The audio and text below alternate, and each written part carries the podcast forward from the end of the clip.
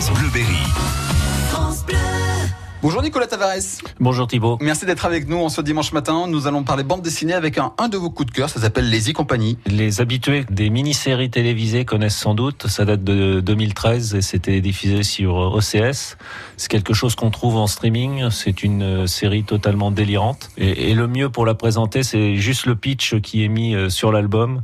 Ils traversent la Seconde Guerre mondiale. Ils sont quatre abrutis, incompétents et un peu lâches. Et ils vont changer le cours de l'histoire sans le faire exprès. Ils sont la Lazy C'est vraiment un, un, mélange de Inglorious Bastard euh, pour certaines actions et Papy fait de la résistance. Hein. Clairement, on est, on est dans le second degré, voire même plus. Donc ça a été adapté en bande dessinée Tout à fait. Les deux auteurs de cette mini-série, euh, Philippe et Baudin, sont à la fois auteurs de la BD maintenant et Philippe a même joué euh, un rôle dans la mini-série. Donc c'est eux qui sont au scénario et au dessin? Non, non, non. Il y a Philippe euh, qui a pris le tome 2 euh, qui vient de sortir, qui est au scénario.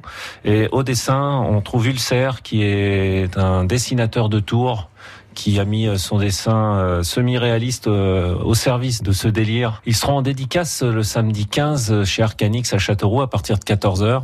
Donc ça va pas engendrer la monotonie dans, dans la librairie à ne pas manquer. La Lazy Company, c'est pour qui? C'est pour tout public, on va dire à partir de 12 ans. C'est du délire. Hein. Le premier épisode les emmenait sur les pentes de l'Everest. Celui-ci, le, le, tome 2, nous emmène à Veracruz.